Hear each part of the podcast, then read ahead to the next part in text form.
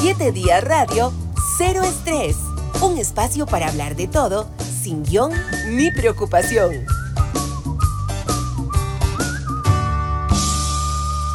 Porque llevo a Costa Rica en las entrañas.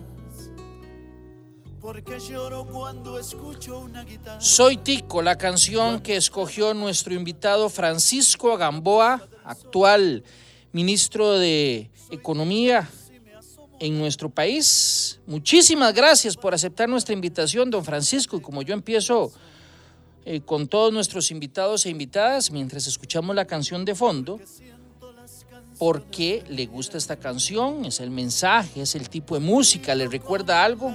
Gracias por aceptar nuestra invitación nuevamente. Gracias, don Rodolfo, y, es un gusto estar acá en el programa. Y espero que sea un programa eh, efectivamente cero estrés, como ustedes le han llamado. ¿Y por qué escogí esta canción? Bueno, básicamente porque yo creo que eh, hay muchas razones para que los ticos, los costarricenses, sintamos mucho orgullo, mucho amor por el país que nos vio nacer o por el país que ha adoptado a otras personas que, que, son ticas por afecto y no por nacimiento, como, si, como lo somos eh, la, gran mayoría de los que vivimos acá. Eh, entonces yo creo que eh, hemos hecho cosas diferentes a lo largo de nuestra historia eh, y que nos ha hecho tener un, un desempeño como, como país, como nación, que en muchas cosas realmente hay, son para rajar, digámoslo así. Así es. ¿verdad? O sea, diga, ya- diga, llamemos las cosas como son. En muchas cosas, el- lo que hemos alcanzado los costarricenses eh, es, para, es para rajar. Y, y más cuando uno ve también la realidad de otros países y no tan lejanos, más bien países del, del vecindario cerca- cercano, eh, que no, no han tenido la, la dicha de alcanzarlas. Eh, yo creo que, que eso nos llena de mucho orgullo. Y yo creo que definitivamente eh, nosotros como ticos tenemos que, que vernos también como una gran familia, ¿verdad? como la- una, una familia, la familia costarricense.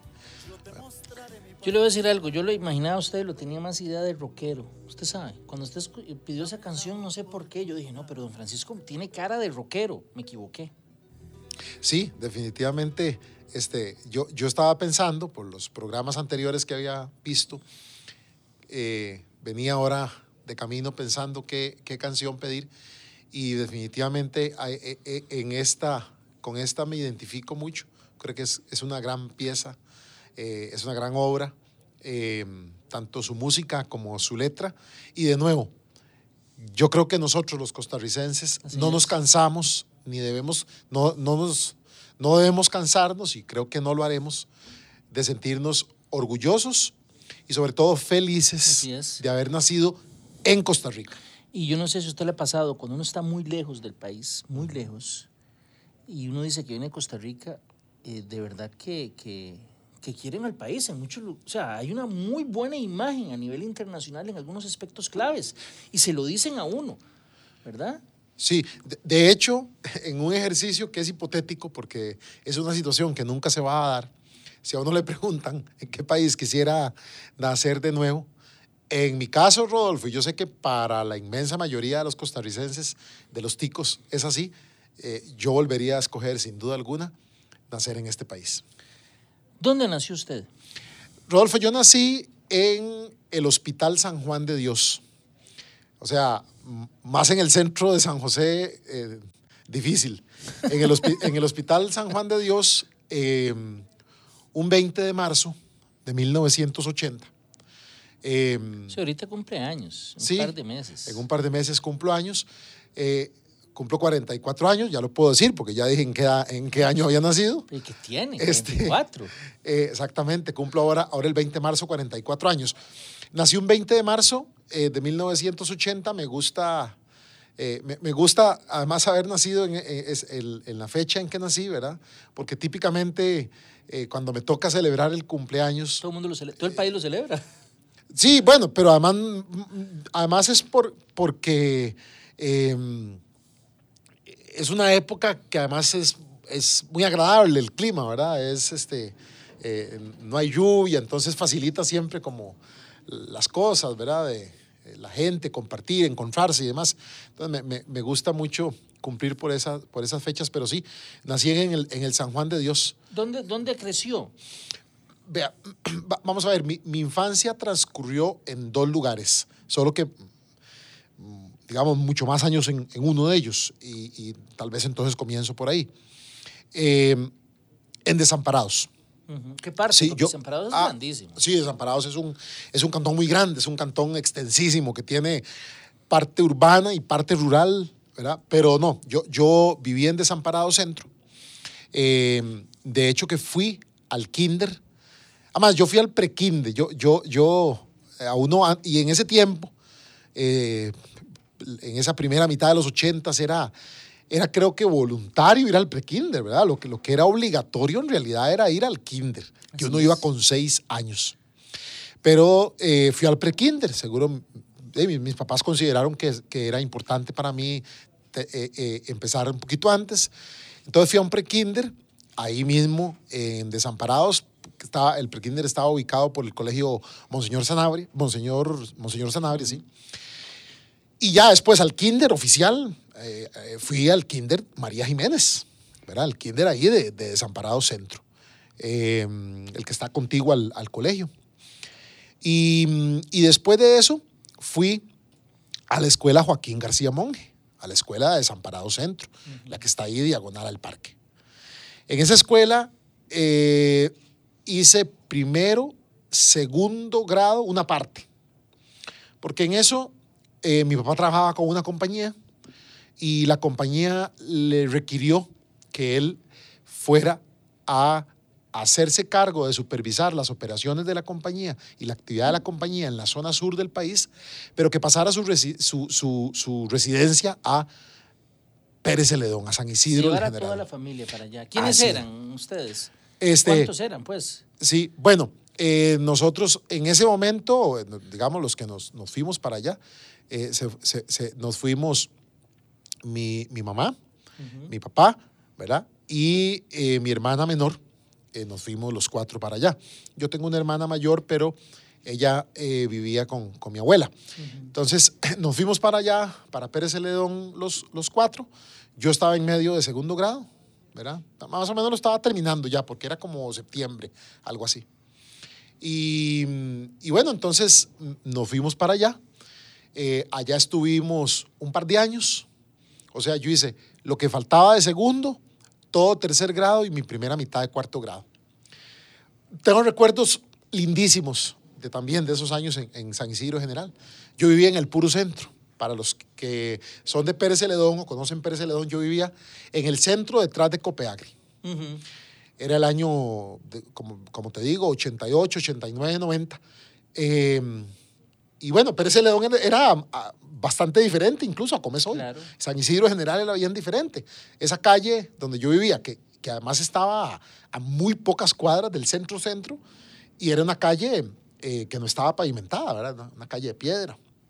Pero eh, tiene que haber mucho tránsito porque no estaba la costanera. Entonces, si usted iba a la zona sur, tenía que pasar por Pérez Celedón, ¿o no? Sí, sí, claro, claro, claro. Pero, pero, pero era, digamos, un Pérez, un Pérez Celedón bastante distinto, pero, pero, muy bonito. Más rural. Sí, muy bonito. Al igual que hoy es muy bonito. Claro. No, no. Eh, y en ese sucedieron cosas importantes, cosas, recuerdos de infancia. Eh, tres, tal vez, recuerdos lindos tengo de esa época, cuatro más bien. Eh, tengo un recuerdo de que mm, ahí en, mi, en la catedral de, de, San Isidro del General hice mi primera comunión. Uh -huh. eh, también tengo el recuerdo de que era muy frecuente el visitar la playa. Ah, sí, porque está aquí a una hora. Acaso, exacto, un, un, un, chiquillo de nueve años, diez, este... Josefino, eh, sí. que, que va a Perecelón, tiene la playa ahí nomás. Sí, que la playa además quedaba como a 40 sí. minutos, 45, y además era, eh, era eh, digamos, íbamos con mucha frecuencia, era muy normal, o el sábado o el domingo, o los dos, eh, que, que uno estaba allá, iba, iba a la playa, hasta, hasta podía ir los dos, es que, es que queda tan cerca Sí. que se podía volver a dormir a San Isidro y, y volver a, a ir al día siguiente. Esto los fines de semana que no veníamos a San José, porque habían muchos fines de semana que teníamos o que, que veníamos a visitar familiares y demás.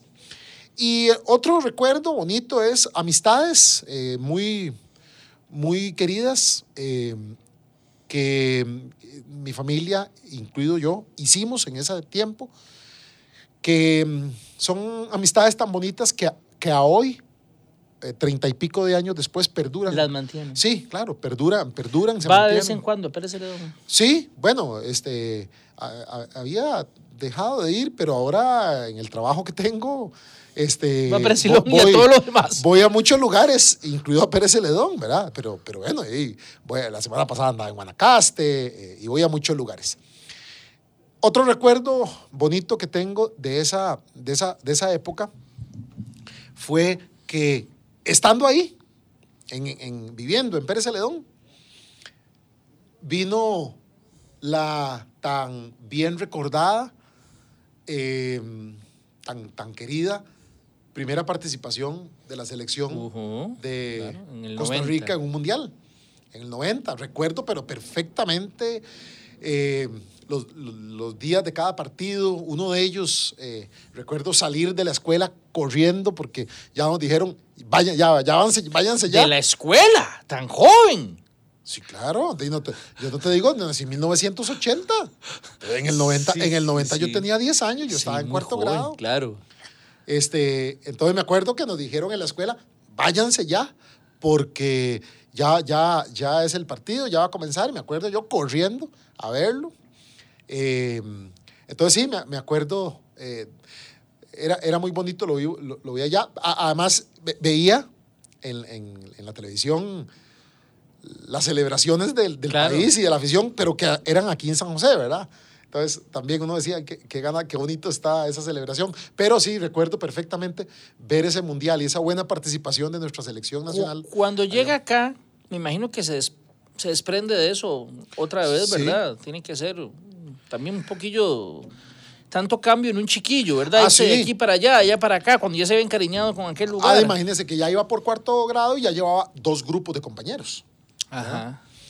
Vuelvo acá porque ya... Usted no le dijo a su familia, no, no, y quedémonos. No la pulsió. No, no, no. Este, ya eh, fue una decisión que, que tomaron este, mi- mis padres y nos vinimos. Y todo bien. Eh, resulta que a mí en Desamparados, el primero y segundo gra- grado, que te acordás que te, que te dije que lo hice en Desamparados, en la escuela García Monge, me dio clases una maestra que pertenece a una familia súper tradicional de maestras de esa época en, en- en Desamparados. Eh, unas maestras eh, fallas. Entonces, la niña Rita, que había sido mi maestra en, en primero y segundo grado, cuando nos vinimos otra vez, mis papás le preguntaron que que- qué grado estaba dando ella, a ver si ella, ella calzaba otra vez yo meterme a clases con ella. Y ella dijo, no, no, yo no estoy dando cuarto grado en este momento, yo, a mí, yo solo doy primero y segundo. Pero una hermana mía está dando cuarto grado. Entonces le voy a decir que, este, a ver, a ver si lo pueden meter en ese grupo de, que está dando mi hermana. Y entonces, según mis papás felices, porque eran, repito, son maestros, y toda la gente que es de Desamparados, de ese, de ese tiempo, de Desamparados Centro, recuerda y sabe perfectamente Son una leyenda. de lo que estoy hablando, porque son una leyenda. La, la- Por la- estrictos. eran, eh, es- bueno, estrictas, era porque todas eran, Bueno, sí, este, eh, todas eran señoras, eh, eran estrictas, ¿verdad? Eran estrictas, creo que enseñaban mucho, mucha, mucha disciplina, ¿verdad? Pero además eran efectivas enseñando, digámoslo así, este, y uno aprendía bastante. y- entonces, eh, vine, volví a la escuela Joaquín García Monge otra vez, del Centro de Desamparados, a hacer lo que me faltaba de cuarto, quinto y sexto, con el mismo grupo. Ah, no, no con el mismo grupo que había estado antes, ¿verdad? Entonces, al final yo, mi escuela la hice en dos escuelas diferentes, tres grupos. Eh, tres grupos de compañeros. Así que ahora que está, se usa tanto el tener chats de compañeros de la escuela, yo, yo solo de la escuela tengo tres chats. Sí, y uno se compone, inevitablemente, yo creo que todo el mundo lo hace. Mira, se, se compara uno con fulano, mira, que él está más, se ve más golpeado, este se ve más entero, aquella chavala se ve más guapa que antes, incluso y esta. O sea, eso es normal, eso La- pasa. la- las comparaciones son tan odiosas como inevitables. Oiga, ahora que venía usted entrando, eh, se encontró con muy buen, un muy buen amigo mío, Carlos Amador, eh, que tiene un papel destacadísimo en formatos actualmente. Yo no sabía, ustedes habían compartido aulas eh, en secundaria en el Liceo de Costa Rica, ¿verdad? Así es. y me dijo que le preguntara por la anécdota de dirigente estudiantil, porque entiendo que Carlos intentó ser presidente del liceo, falló y entonces pues dijo, lo pusimos, esa fue la palabra que él usó, es más, lo dijo delante suyo, ¿ah? lo pusimos a Francisco para que ganara, ¿cómo, cómo fue esa historia? Lo, lo- lo pusimos, eh, yo creo que es, lo elegimos. Eh, Yo, él dijo, lo pusimos, yo no sé. Este, vale, sí, hablando ya del cole, entonces de una vez aprovecho, Rodolfo, para contar que no más terminando la escuela, eh, yo, yo terminé la secundaria en el año eh, 92. Y bueno, ya que voy a dejar de hablar de la escuela, aprovecho para, este, si, si en caso de que estén oyendo el programa, para enviarle un, un gran saludo a esas dos eh, profesoras de, de- de primaria que recuerdo tanto, que eran hermanas, eh, la niña Rita y la niña Flora. Eh, Fallas Monje. Repito, si- siempre fueron una, una, una leyenda en la enseñanza primaria ahí en Desamparado Centro. Usted nunca vio que, porque yo sí vi, carajillo, que alguna maestra perdía el control. En ese entonces era un poco más común que ahora, digamos, eh, bueno, no sé, la verdad, pero que, que a veces eh, las profesoras o las niñas, como decía uno, se enojaban mucho. Sí, bueno, O sea, pero mucho, yo, ¿ah? yo, yo creo, yo te lo digo así, según lo que yo recuerdo de ellas en esos años, ellas, eh, no sé si ellas, ellas perdían el control de su carácter, creo que no, pero lo cierto del caso es que lo que no perdían era el control del grupo. Bueno, O sea, eso nunca lo perdían. Yo creo que este, era, una, era una característica de, de- de- de- de ellas y de posiblemente otros educadores que el control del, del grupo no, nunca lo perdían. Y creo que eso era bueno, además. bueno, cuénteme cómo dijo Carlos, lo pusieron. Ah, bueno.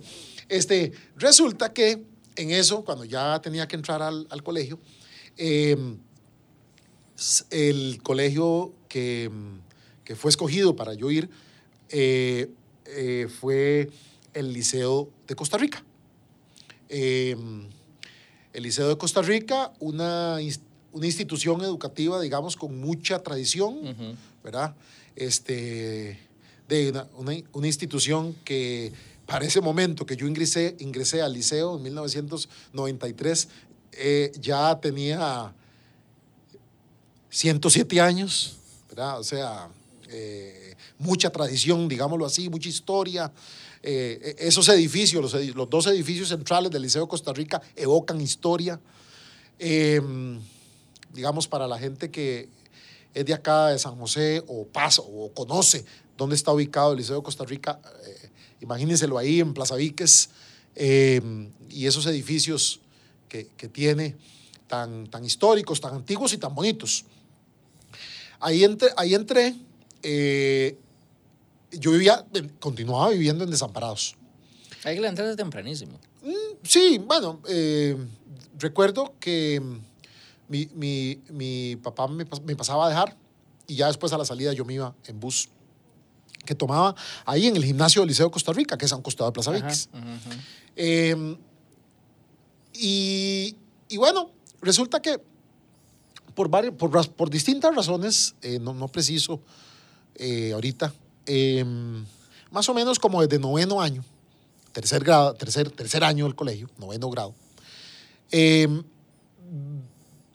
me comenzaron a reclutar y a asignar, ser como el estudiante que hablaba en los actos cívicos del, del- del colegio, para las distintas efemérides que se Ah, sí, celebran. sí, sí, ajá. Eh, y siempre había un acto cívico, o sea, en ese, en ese tiempo, no, no sé ahora, pero el liceo era muy formal en la celebración de, su- de- de- de los actos cívicos del país Sí, sí, y sí. de las Ajá, fechas. o sea, ajá. esa historia que tenía el Liceo de Costa Rica ah, se ejercía y se vivía mucho, con, con mucho, mucha formalidad. Eh, y entonces, bueno, para los que no saben, el Liceo de Costa Rica, esa, esa formalidad, esa tradición hace que en ese tiempo tenía un, cuer- un cuerpo de abanderados que entraban con las banderas. Por cierto, Carlos, Carlos- era un miembro Carlos, muy... todavía yo lo veo con fotos ahí de banderas. Sí, Carlos Amador era un miembro muy, muy destacado de ese cuerpo de banderas, eh, banderines, una banda musical, en fin.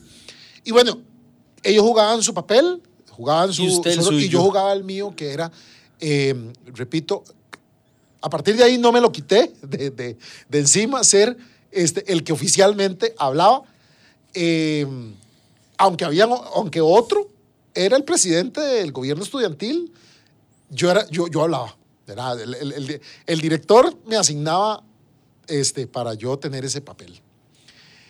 Y bueno, y, ahí eh, recuerdo, pero, pero a la perfección, los papeles a mano donde yo escribía lo que iba a decir.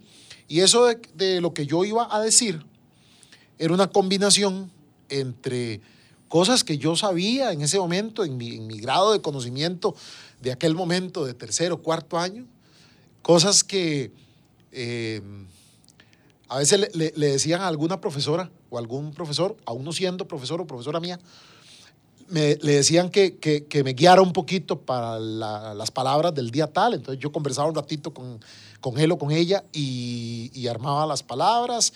Y hasta yo creo que en, en- en- casa mi, mi papá me, me- me daba algún insumo, alguna opinión. Y yo, este, posiblemente el día antes, era que yo me sentaba a escribir, ¿verdad? Y, y bueno, era el año 90, y- 95, 96, 97, eh, yo, y yo escribía eso a mano.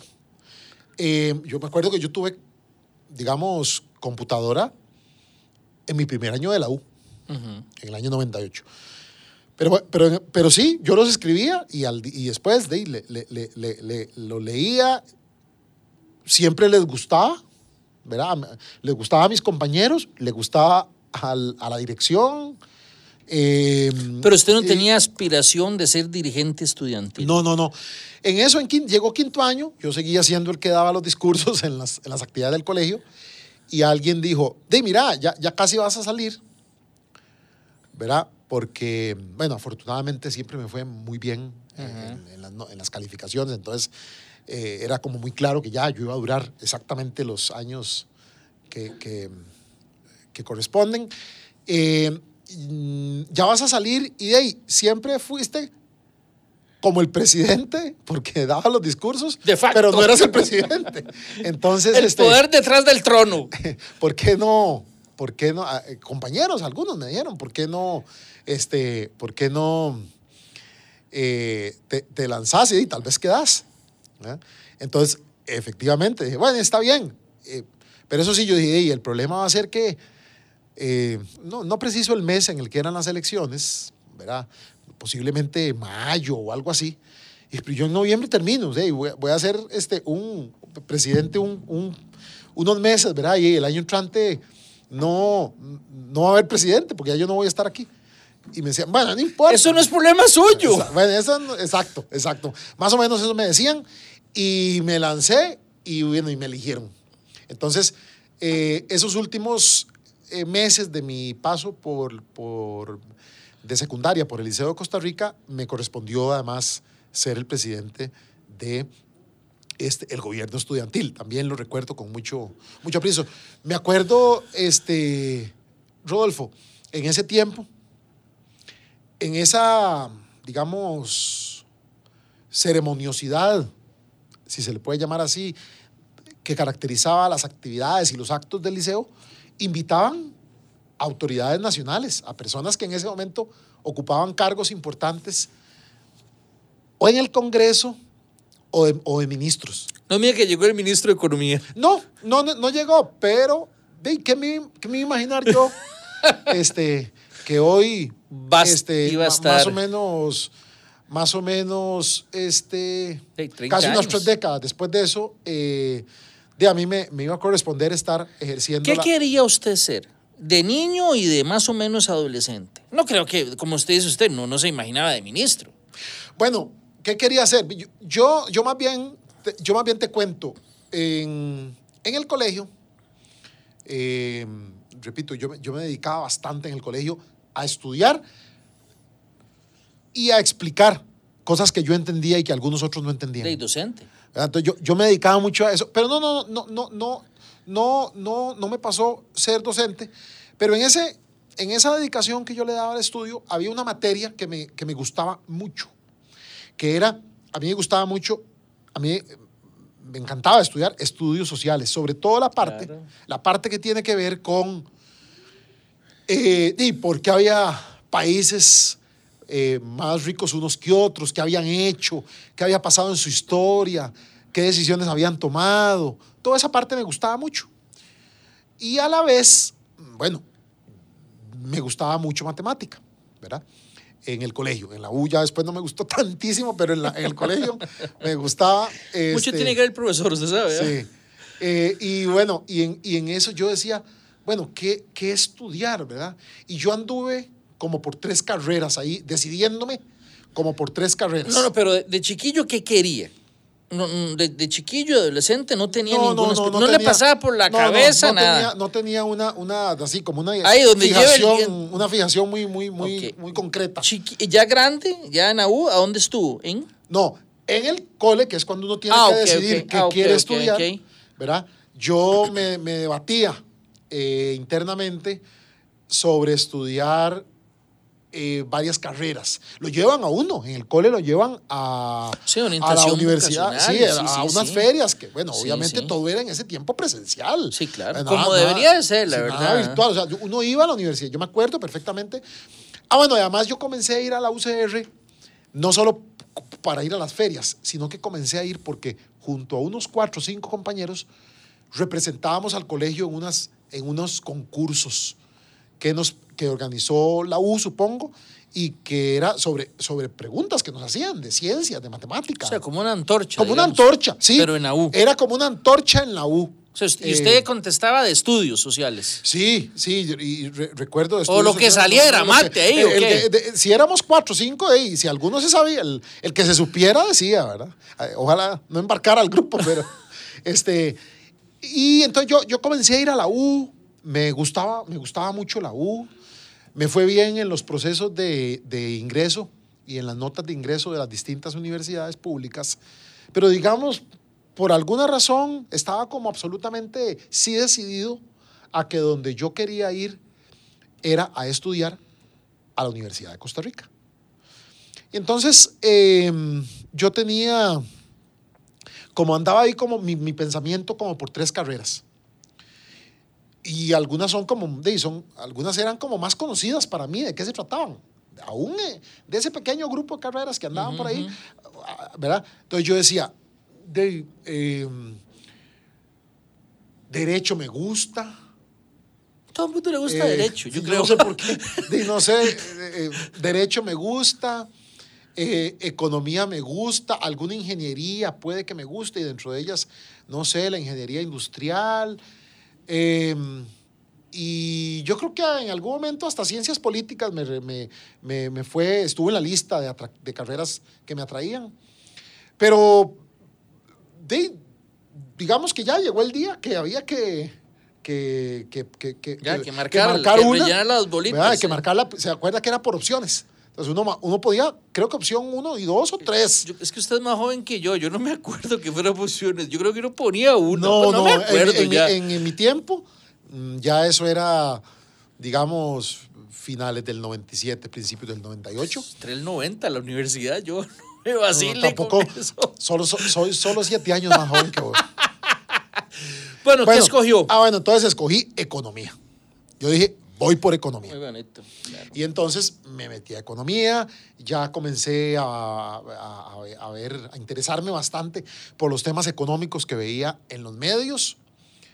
En los- uno en ese tiempo veía medios de una forma diferente a como los de hoy. O sea, en el sentido de la, la forma, quiero decir, el método. El consumo. sí, este... El, el post-consumo. Sí, o De- sea- De, hecho, es más probable que esta entrevista se escuche después que en tiempo real. Ah, sí, claro. Como ocurre ahora, Claro. la- las cosas, la No, realidad. En ese tiempo, para uno enterarse de la realidad del país, de- era, era en tiempo real, porque era o en el noticiero de radio en tiempo real, o en el noticiero de televisión en tiempo real, o viendo, evidentemente, el, eh, un periódico, algún periódico de escrito, pero digamos que, que, que, mm, era el momento en el que esos no- noticieros de alguna de esas formas llegaban a uno, estaban llenos como de primicia, ¿verdad? Porque, porque era la edición. Hasta ese momento se iba a enterar la gente de qué, de qué se le iba a informar al país. Ahora y ahora es bastante diferente. Pero, pero, pero entonces yo lo que, lo, que, lo que quiero decirte es que en esos años, entonces sí, ya, ya comencé a, a empaparme bastante bien de lo que se decía en el país y de lo que se discutía sobre economía.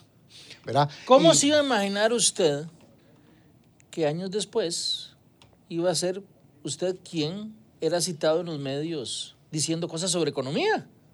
Sí, sí, no, no, de, no, no, no, me, no, no lo imaginaba así, ¿verdad?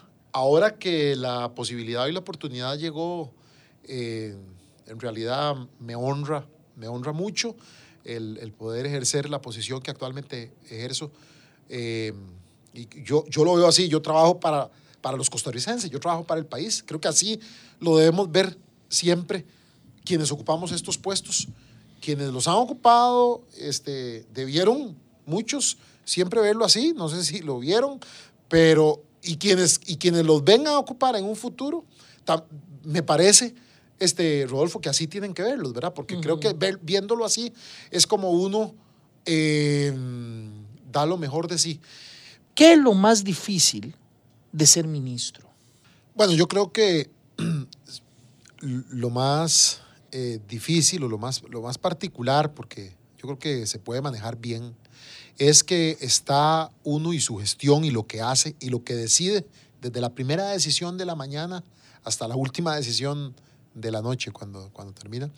Y está bajo el, eh, bajo el ojo y la, El el escrutinio, el escrutinio de la opinión pública eh, y de de todos, de, de cada uno de los componentes que, que- que integran la opinión pública, ¿verdad? Eh, porque además uno está decidiendo sobre asuntos públicos, esa es la principal diferencia. Uno está decidiendo sobre asuntos públicos, sobre asuntos que, que nos atañen a todos. Entonces, eh, de, de- decisiones que se pueden tomar eh, al, al mando, por ejemplo, de una empresa o al frente de una empresa, le incumben a esa empresa, a sus junta directiva y a sus accionistas. ¿verdad? Eh, ahora, eh, ¿verdad? Bueno, ahora, ahora más bien ah, también ah, lo que hacen las empresas hoy por hoy le incumbe bastante a, a las sociedades. Por supuesto, ¿verdad? no, no, sí, Este, claro. pero, pero digamos, eh, tratando, digamos, de establecer esa diferencia, ¿verdad? Con, lo, con, lo, con lo público. O sea, lo más difícil para usted es tratar, a ver si le entiendo, con ese escrutinio. Sí, no, no, no es, no, no es este, realmente no es tratar con el escrutinio, porque cuando uno tiene como vocación de rendición de cuentas, no, no tiene problema con tratar con el escrutinio o tratar eh, o enfrentarlo.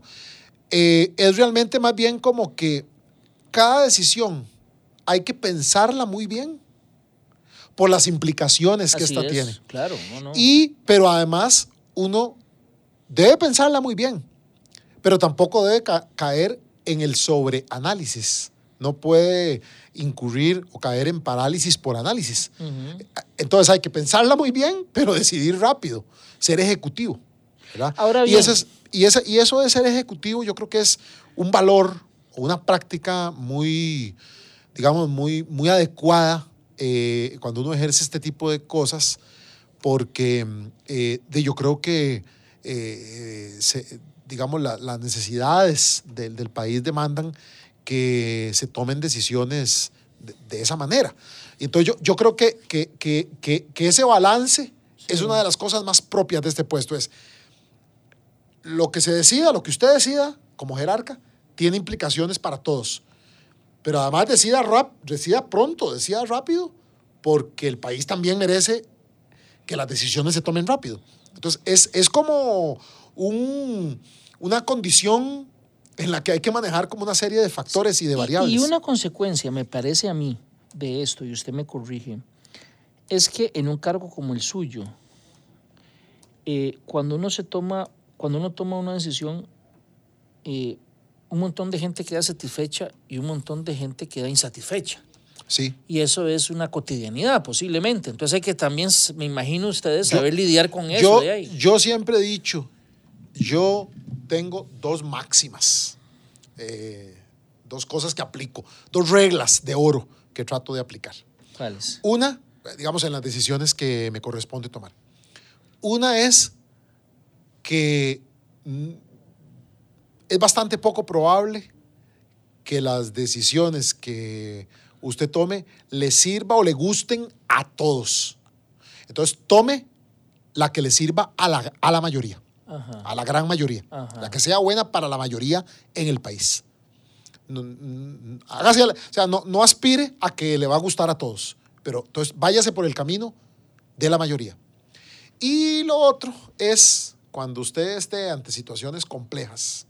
Voy a usar un término que vi, un término no, es mío, en realidad, no, no voy a hacer autoría mía, lo, leí, que lo dijo en algún momento alguien hace varias décadas, digamos, en, nuestra historia. Eh, digamos, yo lo, lo, lo traigo a colación y lo trato de aplicar, que es que hay decisiones que a uno le pueden dar dolores de cabeza, ¿verdad? Pero para los dolores de cabeza existe una pastillita Ajá. y uno se los quita y ya. Pero siempre prefiera, por esa razón prefiera siempre los dolores de cabeza a los dolores de conciencia. Porque Para no, eso no hay pastilla. Para eso no se quitan con pastilla. Entonces, cuando Bueno, usted. más de uno agarra una botella y empieza a darle, pero no se quita. ¿ah? Se, se- Vuelve. se- vuelve al día siguiente. Entonces, sí, eh, eh, eh, usted haga lo que se sienta eh, que es lo mejor para el país, para la mayoría en el país, y, así es su, y así es como su conciencia puede, puede estar tranquila. Eh, este es su primer cargo en el gobierno central, ¿verdad? Porque yo lo recuerdo usted en el Banco Nacional, en la Cámara, bueno, ya en, en- en- en, digamos, en el sector privado también, pero digamos, gobierno central este, este es... Sí, eh, efectivamente, es, la primera vez, porque anteriormente yo había trabajado en- en dos entidades, que una es Procomer, la promotora de exportaciones, que, que no, no, no es propiamente del gobierno central, y la otra institución donde había trabajado, que tiene que ver con, con, el Estado costarricense, digámoslo así, porque es una empresa propiedad del Estado, es en el Banco Nacional. Sus seres queridos, cuando el- su familia más, sus- digamos, sus, sus seres más cercanos, cuando usted les dijo, voy a mi-", no sé si usted les consultó primero, y si les consultó alguno, le dijo, no, hombre, ¿cómo se va a meter en esa bronca el gobierno central y la función pública eh, muy expuesto siempre? O le dijeron, no, no, vaya usted, haga. ¿Cómo, cómo, ¿Qué le dijeron? Más lo segundo, Rodolfo. O ¿Quién sea, se lo dijo? apoyo. Eh, vamos a ver, yo, yo conté, eh, básicamente, este, principalmente a mis padres, les, les conté, pero no fue en, eh, no, digamos, el momento en que les conté es cuando iba, no, cuando iba para una entrevista. Ah, les consultó. Sí, no, les, les conté que iba para una entrevista. Ah, ok. Sí, les conté, mire, eh, este, fui llamado a, a- a ir a una entrevista. eh, Y usted les dijo, entonces- para este cargo. Sí, sí, claro. Eh, cargo además que, Rodolfo, por, por los trabajos que yo había tenido. Ahora hablamos los del sector público, también en el sector privado, usted bien sabe que, que, Sí, que- sí. que trabajé eh, siempre con el sector empresarial, con el sector productivo, en, en- en- en organizaciones ¿Y qué le dijeron sus papás? Eh, como Dios ca- acompañe. Sí, eh, m- me dijeron eh, de básicamente eh, ponerlo todo en manos de Dios, como siempre debe ser. Sí, sí. Este, ponerlo todo en manos de Dios, eh, que si era que algo que yo realmente quería, que, que- que saliera lo mejor posible. Y sí, y sí, sí, sí era algo que quería, porque cómo no queriendo uno va a ir a una entrevista. O sea, o sea, Sí, Sí, sí, sí. sí, ¿quién va a llegar a decirme aquí yo vengo? Pero de una vez les digo que no me interesa, no, No, no. jamás. no, no, yo, yo cuando uno va a una entrevista de algo es porque, es porque quiere. ¿verdad? ¿Cómo Entonces, lo han tratado las redes, don Francisco? En términos generales. No, no, no, no me han tratado mal, afortunadamente, eh, Rodolfo. Creo que la gente que ha expresado alguna valoración de la opinión, alguna opinión de la val- del, del trabajo de uno, eh, pues, pues ha ido en esa línea de, de reconocer pues que el trabajo que se está haciendo. Ahora que me preguntaste el tema de, de lo difícil, este, Lo más difícil Sí, como ministro. eh, ha- hay otra cosa que, que- que- que no es que me queje, ¿no? Pero es, es digamos, un- una característica, que es eh, lo, lo- lo enormemente en cantidad de tiempo y de horas, digamos, demandante que claro. es esta no, posición. no, esto es un trabajo 24-7, Sí, seguramente. sí, es, es una, es una posición que básicamente las cosas que hay que hacer y las decisiones que hay que tomar, este, empieza uno al momento de, este, de despertarse, no de levantarse, casi que de despertarse. Y terminan no al momento de dormirse, eh, más bien, no al momento de acostarse, sino al de dormirse. Entonces, uno todavía no se ha levantado y ya está dándole vuelta o respondiendo algún mensaje. O ya acostado, también está en eso. Entonces, es, es, es demandante eh, para ir cumpliendo eh, las cosas que hay que hacer. Porque además es un trabajo donde uno tiene una, una lista de cosas que quiere hacer, pero lo, lo, lo que está claro es que tiene una máxima, una duración máxima Sí. eh, ya establecida. sí. O sea, un, pla- un plazo de tiempo limitado. ¿Usted, usted hace compras en el súper a veces. Sí, señor. No, no, a, a- A, veces, no. Siempre. Este. Yo me imagino que alguien lo encuentre y lo reconoce. No le dice nada en el súper. Hay, hay algunas personas que lo no, reconocen. vea, este. eh, eh, a veces no, para empezar, todas las semanas. Todas las semanas al- vos, al pero nadie, nadie lo pesca en el pasillo y le dice, pero ¿por qué esto cuesta esto? No sé.